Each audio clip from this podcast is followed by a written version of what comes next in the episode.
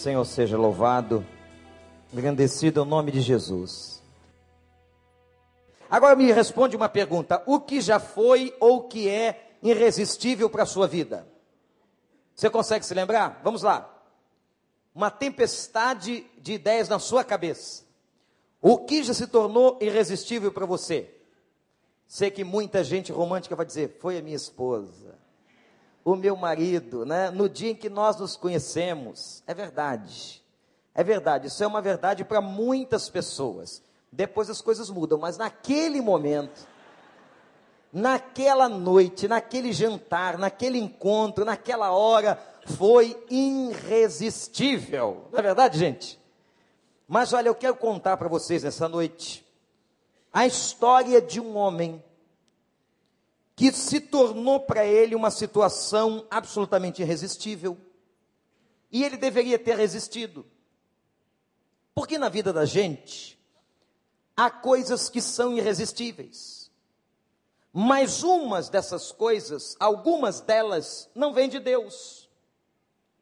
Enquanto outras deveriam ser irresistíveis porque vêm da parte do Senhor. Mas a história deste homem, e a história que eu quero contar nesta noite, e eu quero que você preste toda atenção, está registrada no segundo livro do profeta Samuel, capítulo 13. Se você tem Bíblia, pode abri-la. Se você não tem Bíblia aqui, não tem problema algum, preste atenção nessa história. É uma das histórias mais comoventes e fascinantes do Velho Testamento. 2 Samuel capítulo 13. Eu vou tomar dessa história apenas uma frase. E os irmãos vão entender por quê. Porque, gente, nós estamos vivendo dias em que tudo pode. A palavra de muita gente é a seguinte hoje: o pastor, o que que tem eu disse hoje pela manhã que muita gente usa o seguinte argumento: está todo mundo fazendo. O que, que tem o meu filho se comportar assim? Na escola todo mundo faz. É quase que irresistível a chamada do mundo. É irresistível o apelo que o pecado tem no coração da gente. É irresistível as propostas, elas são irresistíveis. Mas muitas dessas propostas irresistíveis não vêm do coração de Deus. E a história que eu quero contar para vocês aqui é de um homem em que o pecado, a situação do seu coração, levou este homem a uma derrota muito grande na sua vida e na vida da sua família. Mas há uma frase que a vítima deste homem disse, que é a frase que eu quero que você guarde. Versículo 12. No final diz assim: Não se faz uma coisa dessas em Israel. Repete comigo, vamos lá. Não se faz uma coisa dessas em Israel. Eu quero que agora só as vozes femininas, vamos lá. Não. Os homens não se faz uma coisa dessas em Israel. Toda a igreja de novo, você que está em casa na internet, repete aí, vamos lá.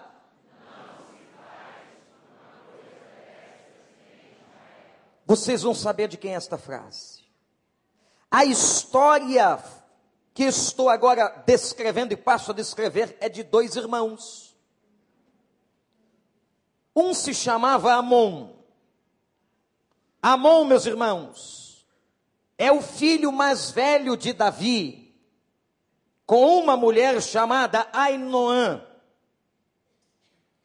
E a outra parte da história é a outra filha de Davi, irmã de Amon, chamada Tamar. Esta mulher chamada Tamar é filha de uma outra esposa de Davi, chamada Maca. Mas você vai perguntar, pastor, o rei Davi não era fácil. Quantas esposas ele tinha? Realmente, você está certo, eu não vou nem dizer quantas. Mas houve um período na história de Israel que Deus não se agradou. Deus nunca instituiu a poligamia. O casamento bíblico é um casamento monogâmico desde os tempos de Adão e Eva no Velho Testamento. Deixará o pai a sua mãe, será o homem seu pai e sua mãe, unir-se-á a sua mulher. Não diz o texto as suas mulheres, não, a sua mulher. E serão os dois uma só carne. Mas houve uma época em que a poligamia entrou na vida de Israel e, consequentemente, entrou na vida dos governantes. E começou, meus irmãos, um tempo muito difícil. E o rei Davi foi uma das suas fraquezas, foi um dos seus pecados. E a Bíblia não esconde os pecados dos seus heróis. Um dos pecados da vida de Davi foi que ele teve muitas mulheres. Isso não agradou o coração de Deus mas o fato é que está aqui uma filha de Davi chamada Tamar e um filho de Davi chamado Amon. E agora, meus irmãos, vai acontecer uma coisa terrível com estes irmãos. Amon começa a sentir um desejo irresistível e começa a se apaixonar pela própria irmã. E meus irmãos, ele vai elaborar um plano diabólico para ter relações sexuais com ela. Imaginem isto. Você, mulher, que tem um irmão na sua casa, na sua família. Você, irmão, meu irmão, que tem uma irmã na sua família. Eu tenho uma irmã. Imaginem isso. No coração de Amon começou a brotar um desejo terrível de possuir a sua própria irmã e de ter relações com ela. Agora prestem atenção, porque o pecado, ele não começa da noite para o dia. Isso foi ganhando lugar como se fosse um ninho sendo construído no coração daquele homem, no coração de Amon, até que ele faz um plano com um amigo diabólico e ele então vai forçar a sua irmã, a sua irmã Tamar, a se deitar com ele, meus irmãos, e ele comete estupro e ele acaba tendo relações com a sua irmã, mas na hora em que ele está violentando a sua irmã, forçando para que a sua irmã se deite com ele, foi Tamar que disse esta frase impactante e marcante, olhando para Amon e dizendo: Não se faz uma coisa dessas em Israel. Que frase! Como é que aquela mulher tirou de dentro dela uma frase tão poderosa? Sabem por quê, meus irmãos? Porque esta frase dizia tudo. Esta frase era uma síntese no coração de Amon e para Amon. Amon, nosso povo não faz assim. Amon, nosso povo é chamado de povo de Deus. Amon, o nosso pai, é rei de Israel, a nossa casa lidera Israel. Não é prática, não podemos, não há preceito moral, não há preceito ético, não vem de Deus, não é vontade de Deus que um irmão tenha relações sexuais com a sua própria irmã de sangue. Não se faz uma coisa dessas em Israel. Tamar está denunciando aquilo que Amon queria fazer.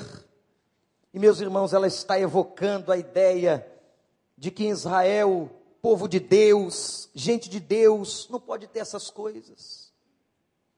E aqui nós entramos numa crise.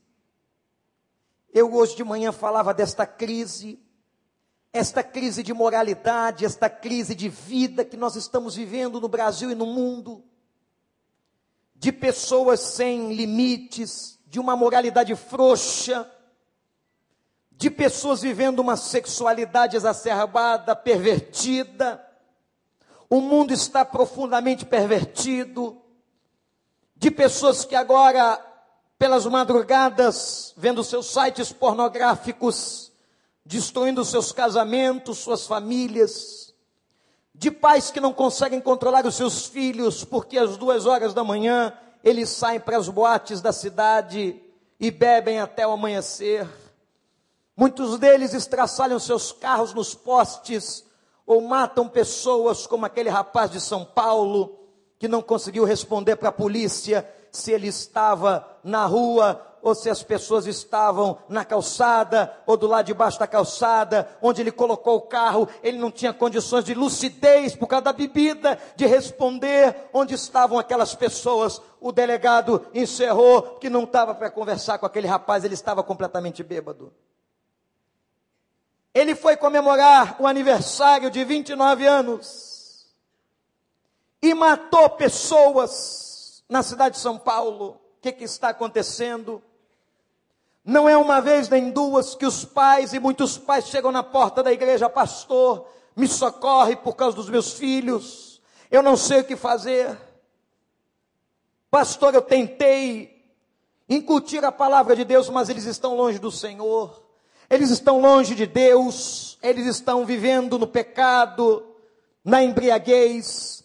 Tem gente da classe média deste lugar, viciada em cocaína, jovens fumando maconha, alguns experimentando, dizendo que aprenderam nas melhores universidades do Rio de Janeiro, algumas delas pagas, mas eles estão aprendendo e tendo relações sexuais até com professores que estão aplicando suas cátedras estão iludindo meninas com seu conhecimento. O que está acontecendo? A gente começa a perder a referência e a gente começa a achar que tudo é normal. O nosso problema é que a gente começa a se habituar. Marina Colassante, poetas da igreja, tem um texto em que ela intitulou A gente se acostuma. A gente se acostuma com o que vê, a gente se acostuma com o que faz. A gente se acostuma com o infortúnio, a gente se acostuma com as práticas, a gente se acostuma com a ética, com a moralidade pervertida de uma geração. A gente está se acostumando, a gente está se acostumando com o que está acontecendo, a gente está se acostumando com o pecado, a gente está se acostumando até com incesto, a gente está se acostumando com gente estuprada, a gente está se acostumado, acostumando com homicídio, a gente está se acostumando com jovem usando cocaína, a gente está se acostumando com atleta que se perverte, a gente está se acostumando com universitário se perdendo nas noites da cidade, porque tomou e tem tomado decisões erradas. E aqui está um problema, porque quando chega uma certa idade, o pai e a mãe não podem fazer mais nada eu estava conversando com uma mãe depois do culto de hoje.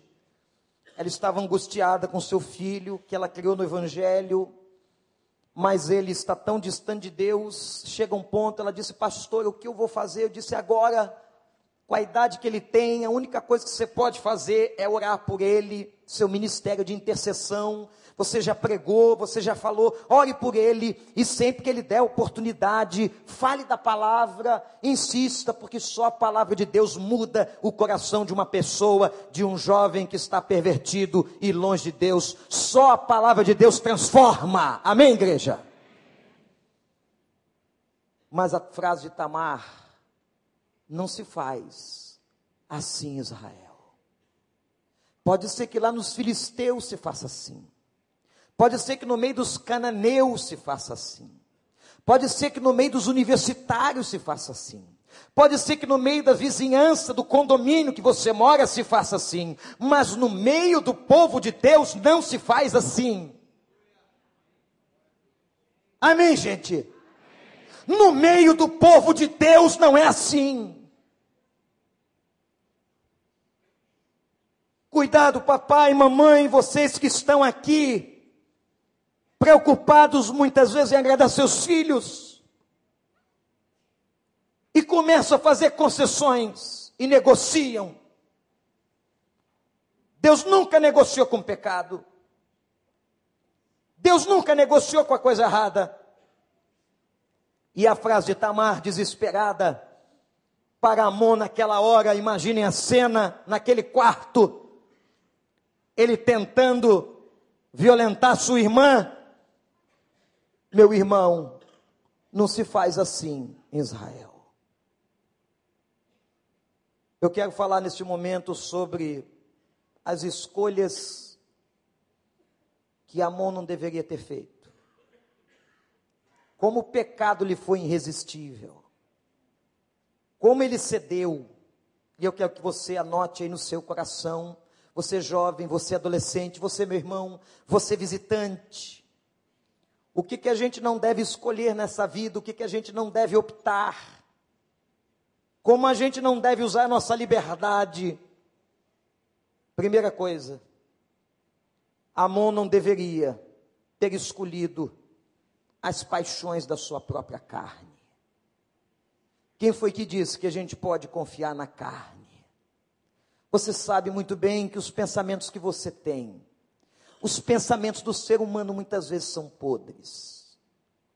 E diz a palavra que Amon começou a se apaixonar por Tamar. Ele começou a sentir uma atração física. O homem é muito visual. Cuidado, meninas. Cuidado, mulheres. Vocês às vezes se vestem de uma maneira e de uma forma provocativa.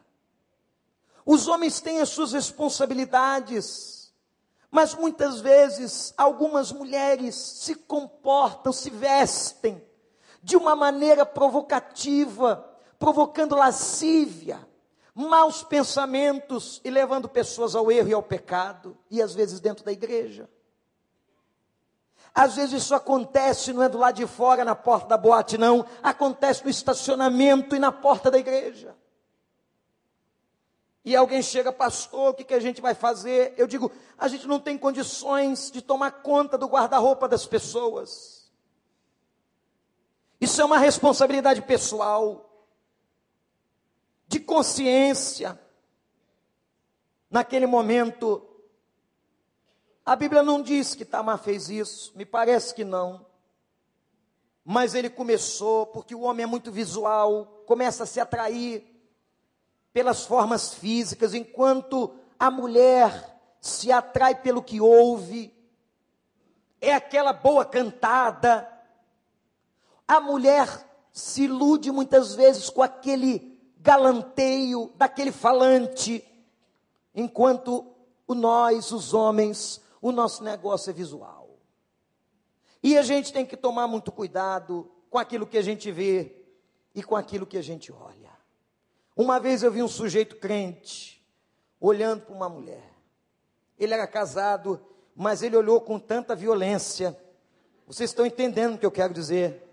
Era tanto desejo, e ele olhou, e ele ficou mirando, e foi, e foi. E eu disse: rapaz, você não tem medo que a tua esposa veja e brigue com você? Ele disse: Não, pastor, porque eu não estou dando a segunda olhada, eu olho uma vez só. Eu fico olhando, olhando, até se esgotar aquela alma ir embora. Eu aproveito tudo na minha cabeça. Eu disse: Safado, você não vale nada. Amor foi tomando aquilo no coração aquela energia do principal instinto que a gente tem, que é o sexual, e ele decidiu dar vazão para a carne. Meus irmãos, por que será? E uma vez um jovem perguntou: por quê? Que tantos pastores falam da questão da sexualidade. Porque essa energia é muito forte. E porque a gente já viu muitas desgraças na vida de tantos e tantos jovens por causa desse negócio de paixão. Você já se apaixonou por uma pessoa errada? Já se, não precisa levantar a mão não, pelo amor de Deus. Aquela pessoa que te fez mal, que te faz mal, e às vezes a coisa fica tão doente, mas tão doente, que a pessoa se prende e ela não consegue se libertar daquele relacionamento. Eu uma vez encontrei uma moça num retiro que disse para mim, pastor, eu não sei o que eu tenho, o senhor pode me responder? Eu estava ouvindo o senhor pregar esses dias todos, mas resolvi fazer essa pergunta: por que, que eu só me apaixono por bandido? Eu disse a ela, minha irmã, por quê? Que você só se apaixona por bandido. E ela olhou para mim, por quê, pastor? Eu falei, por quê, irmã? E nós ficamos naquela reflexão filosófica há muito tempo. Eu disse: Você quer mesmo que eu responda? Por que, que você gosta de bandido? Daquele homem, aquele cara que você sabe que não vai te levar para lugar nenhum. Mas esses caras são bons de palavra, eles são verdadeiros dons ruãs, e eles cantam, eles iludem, e a menina fecha os olhos, se imagina no altar com aquele safado, não é nada disso. Ele só quer levar ela para uma noite no motel. E depois que ele conseguiu o troféu, ela conseguiu, ou ele conseguiu o troféu dele, ele larga. E ele começa a dizer para ela: Olha, eu não estou mais afim. E alguns cretinos dizem assim: Não é de Deus. Depois desse tempo de oração, eu peguei você, fiquei pensando: Não é de Deus, não com a maior cara limpa, coloca o nome de Deus. Agora, não fiquem animadinhas, não, porque tem meninas assim. Tem meninas que não valem nada. Circulam na igreja. Um pastor me contou certa vez a história que o casalzinho foi namorar na igreja e era amasso para lá, amasso para cá. Era tipo daquele namoro que tem confusão de línguas, imposição de mãos. Dentro da igreja. Só que o pastor disse: Eu vou pegar. Não vou, não é possível nas cercanias da igreja um comportamento desse. E ele começou a manjar o casal, percebeu os jovens inteligentes e decidiram namorar no escurinho do templo quando o culto acabasse. O pastor, já sabedor dos movimentos e dos planos, deixou, acabou, imaginem, aqui tudo fechado, escuro. Eles foram, naquela época os púlpitos não eram assim, eram púlpitos de madeira imensos, que você podia se esconder atrás deles. E eles foram namorar atrás do púlpito da pregação. Por isso que eu já mandei fazer de vidro. Quando estavam os dois no bem bom, não me pergunte o que é bem bom, que eu não vou responder. O pastor entrou no templo, acendeu a luz, não dava para ver, perguntou: Tem alguém aí? O cara disse: Tem. Quem é que está aí? perguntou o pastor, servo do Senhor. E o homem respondeu atrás do púlpito: É um anjo. O pastor continuou e disse: Então, se há anjo, voa que eu quero ver. Ele respondeu: Não pode, é filhote ainda. Você já viu filhote de anjo? Sem vergonha, não é?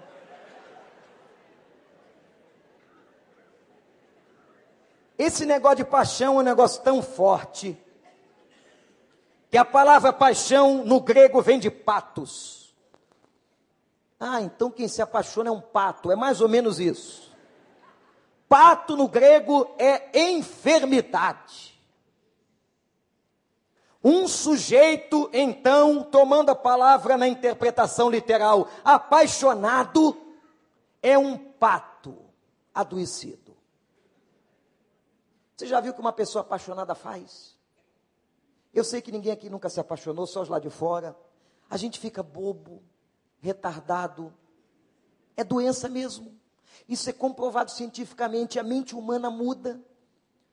Há um processo mental de estranhíssimo. As meninas deitam no sofá, enrolando o cabelo, ouvindo aquelas músicas, chupando chiclete. O cara chora com qualquer ato na novela. Qualquer coisa mexe com o cara, é sensível. Os apaixonados nesse sentido, são muito bobos e ficam abobalhados. E Amon ficou assim. A paixão é um perigo. Quando ela vem só da carne, quando ela não é fruto do amor, do relacionamento saudável na presença de Deus. A primeira coisa que ele não devia ter feito foi dar vazão para a carne, porque a carne não é mole, não. A carne tem uma força desgraçada. A carne leva a gente. A carne, você sabe como é que é, não sabe? Hein? A mão perde o controle. A cabeça. E quando você pensa que pode parar, já foi. A segunda coisa que eu vejo que Amor não, podia, Amor não podia ter perdido, não podia ter permitido, não podia ter escolhido, foi o conselho daquele conselheiro diabólico chamado Jonadab. Ora, quando você tem mente ruim e se junta com gente pior que você, dá confusão. Você quer um conselho? Se junta a alguém melhor que você. Agora, o problema é que quando nós estamos no pecado, quando nós estamos mal, longe de Deus, a gente sempre escolhe alguém que é pior que nós ou igual a nós. Jonadab, sabe quem era? Era o marrento da época. Era um cara arrogante. Era, na verdade, primo de Amon. Era parente. E às vezes parente é castigo e não é bênção.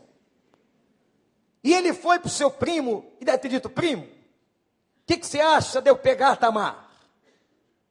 Eu tô louco por ela. Ela é linda, ela é maravilhosa. Você já viu? E o primo, ao invés de dar um conselho de Deus, malandro, esperto, disse: está aí, uma boa. Tenho até uma ideia. Olha só a ideia do malandro. Se finge de doente, deita na cama. Fala para o teu pai: Pai, pai Davi, eu estou adoentado. Estou mal, o senhor está vendo? O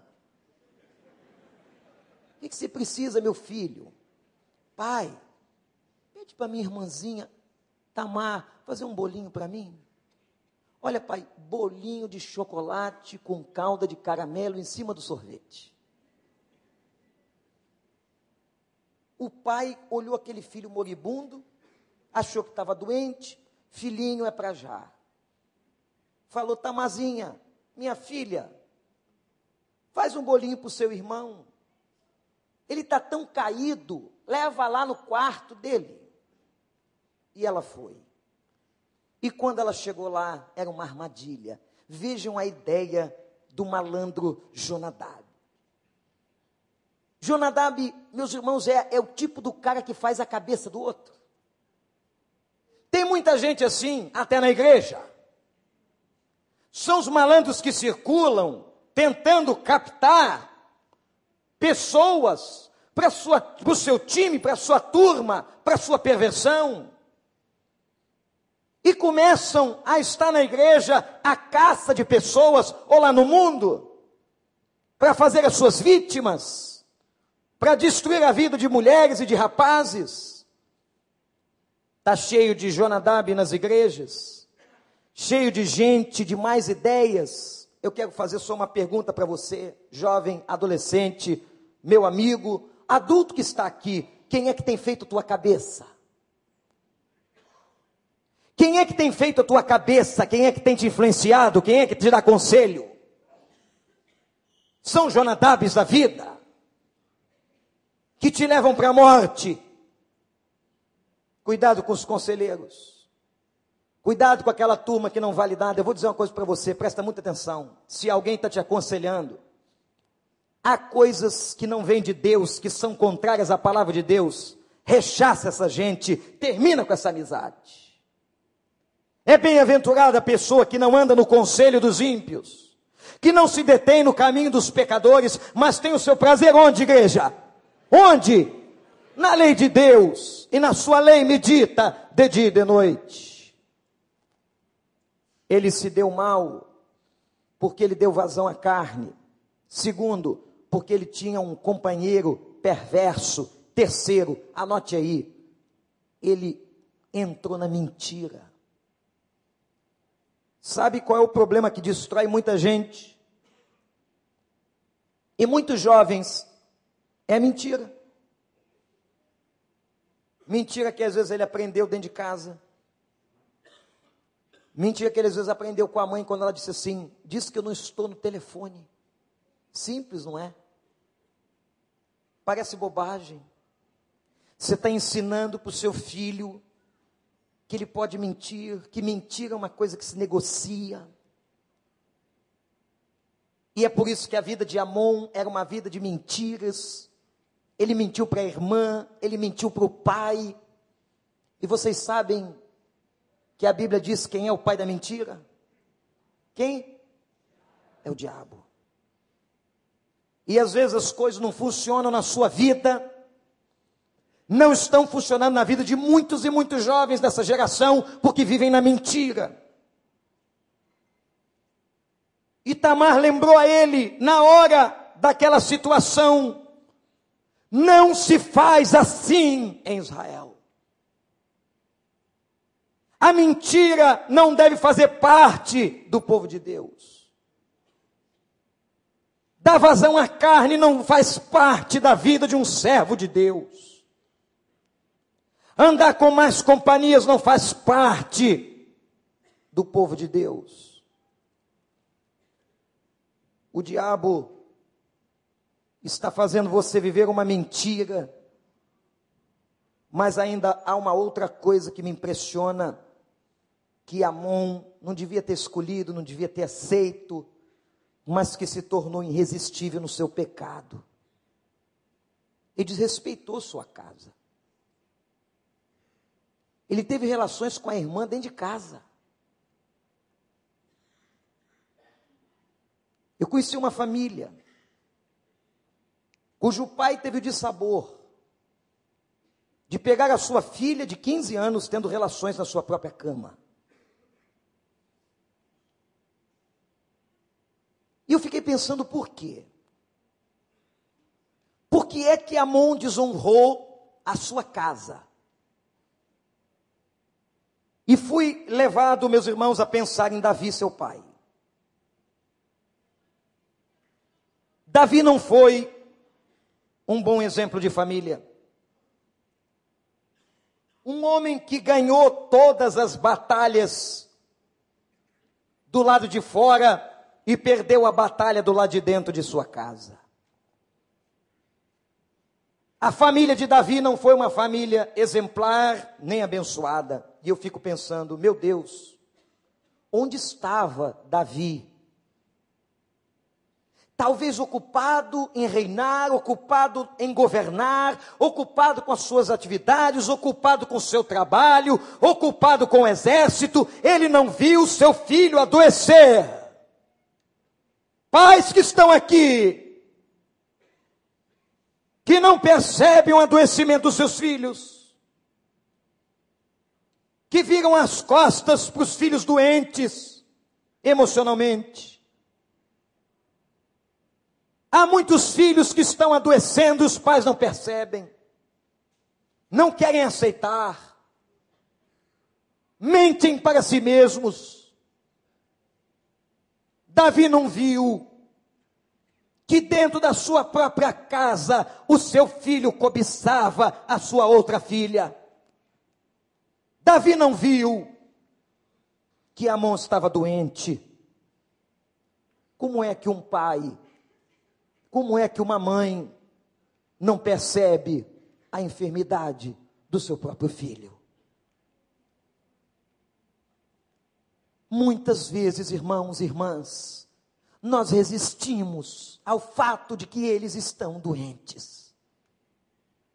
Recentemente, o ato de um pai chocou a cidade de São Paulo, quando ele descobriu que o filho de 13 anos tinha drogas no próprio quarto, estava traficando crack e cocaína, ele entregou o próprio filho da polícia. E começou uma discussão no país. Será que nós faríamos isso? Será que isso foi certo? E aquele pai respondeu, diante das emissoras de televisão brasileiras: Eu não tinha outra alternativa, eu não sei mais o que fazer a minha maneira de salvar e pedir ajuda pelo meu filho foi entregando ele à justiça. Um menino, adolescente de 13 anos.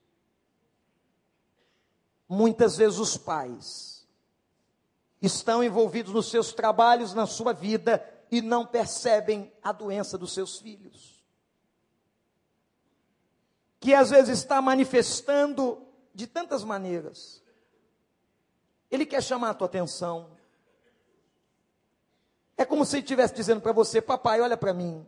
Mamãe, olha para mim.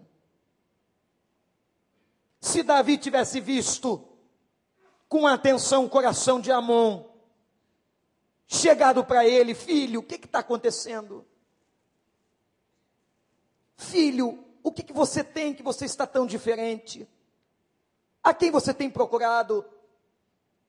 Mas Davi não tinha tempo. Ele era tão ocupado quanto muitos de nós, como muitos de nós. E ele não viu Amon adoecer. E Amon também teve um exemplo tão ruim, que viu seu pai adulterar. Talvez isso responda por quê? Que Amon res, res, desrespeitou, arrasou, feriu a sua própria casa. Vocês sabem por que, que nós estamos perdendo algumas batalhas dentro de casa? Sabem por quê, irmãos? Porque um pai, um pai deve ao seu filho três coisas. Anote aí. Primeira, o exemplo. A segunda, o exemplo. E a terceira, o exemplo. Muitas batalhas são perdidas dentro da nossa casa, porque nós não estamos dando exemplo aos nossos filhos.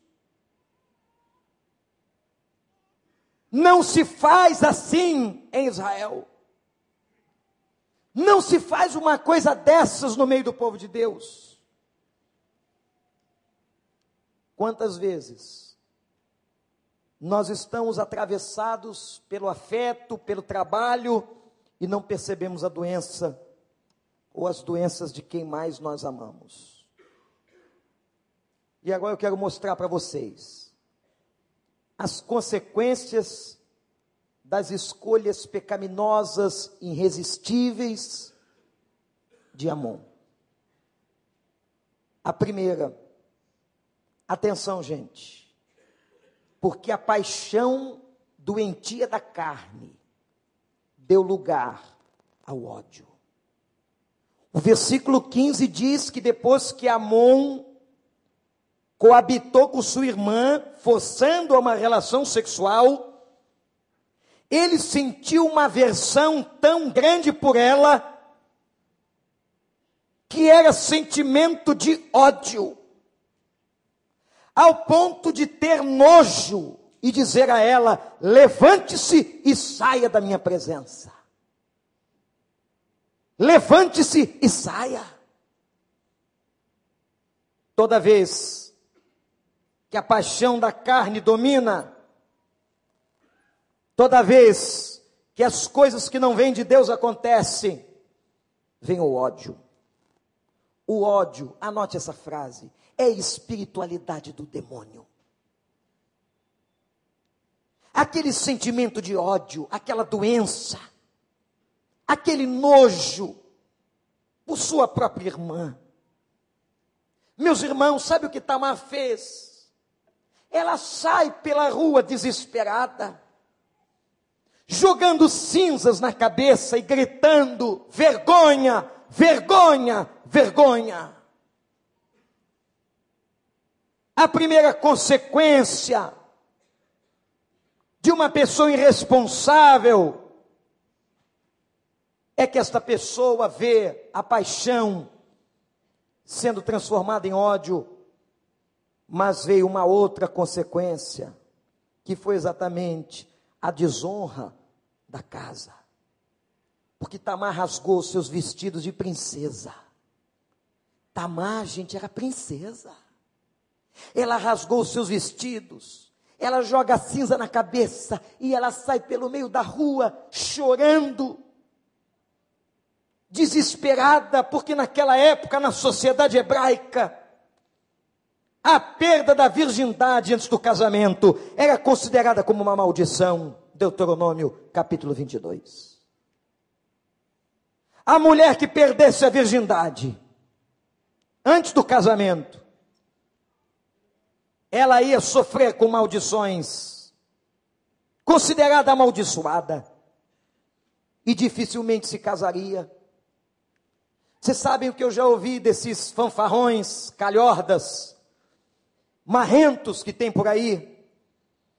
O meu negócio é pegar todas, mas eu quero para mim escolher uma esposa, de preferência virgem, que nenhum homem tenha tocado, ou que nenhum homem tenha feito o que eu já fiz com outras mulheres. Que nojo. Que nojo. A vergonha se instalou. Sabe uma terceira consequência que eu vejo aqui na história de Amon, Tamar e a casa de Davi? As perdas. Não foi só Tamar que perdeu, violentada, a sua dignidade na sociedade, mas Amon era o filho mais velho. Vocês sabem por direito quem seria sucessor de Davi? A Amon. Mas diz a Bíblia que Amon passou a ser visto como tolo. Tolo. Como é que pode? E a gente tem visto por aí, gente, uma relação sexual destruir a vida de uma pessoa para sempre. Uma relação de prazer que às vezes não dura cinco minutos, destruindo a vida de tanta gente, contaminadas pela AIDS, por, AIDS, por doenças venéreas, por desonra, por traumas psicológicos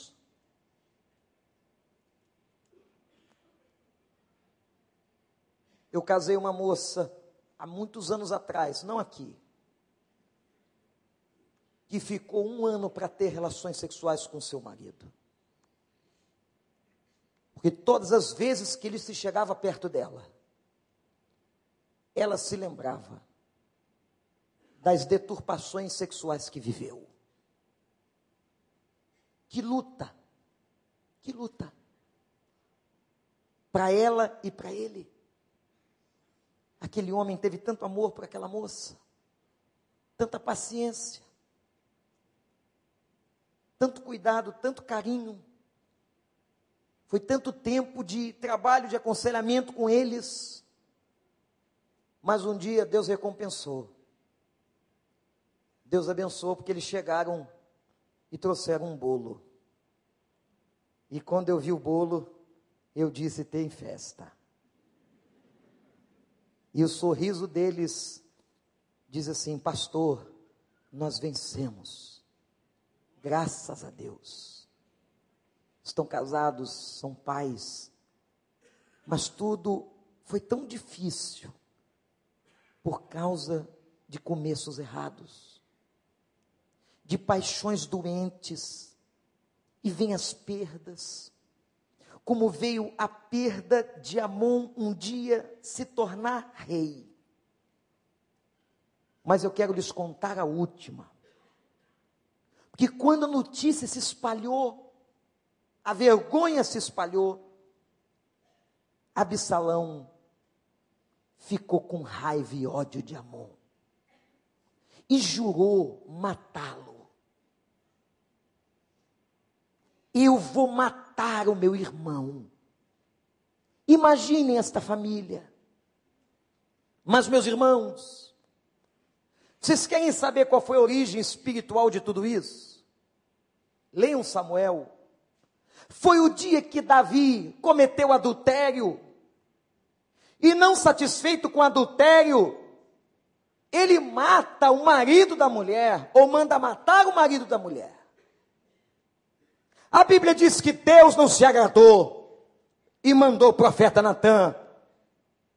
E Natan, profeta diante do rei, expôs a ele a vontade de Deus, contou-lhe uma parábola, e ele então reconhece, e Natan diz da parte do Senhor, Davi, Davi, Deus não se agradou de você, e a espada não se apartará da tua casa. E meus irmãos, se vocês lerem a história da casa de Davi, a espada, a morte presente, morre o filho da mulher com quem ele adulterou, o filho de Betseba. E agora morre Amon, porque Absalão, dois anos depois, dois anos, vinga Tamar e mata, e mata Amon. O pecado nunca teve vida fácil e longa. O pecado, meus irmãos, destrói. E tudo começou por escolhas erradas, pela aquela situação tão irresistível do pecado de Amon. Sabe o que é irresistível? Jovens irmãos, adolescentes, irresistível para nós tem que ser a presença de Deus. Irresistível tem que ser uma juventude, uma geração aos pés do Senhor. Uma geração adorando, amando o Senhor Irresistível tem que ser viver com Deus. Irresistível tem que ser uma vida no altar de oração, de palavra, de compromisso, de testemunho. Irresistível tem que ser a presença dEle. Não há nada mais espetacular e mais irresistível do que Deus na nossa vida. É Deus a fonte, é Deus a nossa alegria como disse o pastor Miquel aqui, chorando em oração, é Deus a nossa alegria, é Deus o nosso sustento, é Deus e os preceitos de Deus que nos alimentam, que nos mantém vivos e que nos traz esperança. É Deus, Deus irresistível. E não o pecado, e não a cobiça da carne, e não o conselho de um ímpio, e não o envolvimento com erro, não. Irresistível tem que ser o Senhor. Qual é a tua escolha? Quem vai ser irresistível na sua vida? Esta semana inteira, eu quero ver aqui uma igreja, uma juventude, adolescentes e jovens, e você, meu irmão, minha irmã, se comprometendo em participar da construção de uma geração irresistível para Deus e não para o pecado. Agora você tem uma escolha. Você pode escolher o caminho de Amon, que leva à destruição, ou você pode escolher o caminho do Senhor. Vamos orar. Senhor, Louvado seja o teu nome por essa noite, Pai. Eu quero te agradecer e te louvar pela tua palavra que através dos exemplos tão sofridos nos ensina tanto como esta frase de Tamar. Quando ela disse: "Não se faz uma coisa dessas Israel". Não se faz uma coisa dessas como teu povo, Pai, eles estão aqui, teus filhos. Alguns chorando, quebrantados, lembrando seus pecados e seus erros. Mas estão aqui, Pai, reafirmando a decisão por Cristo Jesus. Estão aqui se comprometendo com a tua palavra, Pai, e desejosos de terem uma vida na tua presença, fazendo do Senhor a coisa mais irresistível, Pai. Eu te suplico, dá forças para que eles lutem contra a carne, Pai. Que eles possam vencer o pecado, mas eles só podem vencer com o Senhor. Nós mesmos, pelas nossas forças, não conseguimos, mas a tua palavra diz que nós podemos todas as coisas naquele que nos fortalece. A tua palavra declara que nós não somos mais escravos do pecado. Ó oh Deus, dá forças a eles, Senhor. Aqueles que já caíram, ó oh Deus, restitui o coração. Que sejam servos e servas do Senhor, comprometidos com o Senhor. que têm uma vida no Senhor. Ó Deus, dá a eles, ó Pai, casamentos abençoados. Dá a eles, ó Pai, lares na tua presença, filhos na tua presença. Eu te suplico, Senhor, afasta da vida dele todos os as más influências, os Jonadabes, afasta, Senhor, aqueles que com roupa de amigo desejam mal. Ó oh, Deus, faz com que eles vivam com força na tua presença e eles influenciem este mundo com o evangelho, Pai. Que esta geração seja geração que ame a Jesus, geração irresistível, abençoada, geração que seja carta viva e perfume de Cristo para esse tempo. Abençoa, Senhor. Abençoa cada jovem, cada adolescente, cada um que está aqui ou na internet, fazendo esta reafirmação de que só o Senhor é irresistível para nós. Em nome de Jesus, nós entregamos estes jovens e suas casas e os seus futuros, em nome de Jesus. Amém.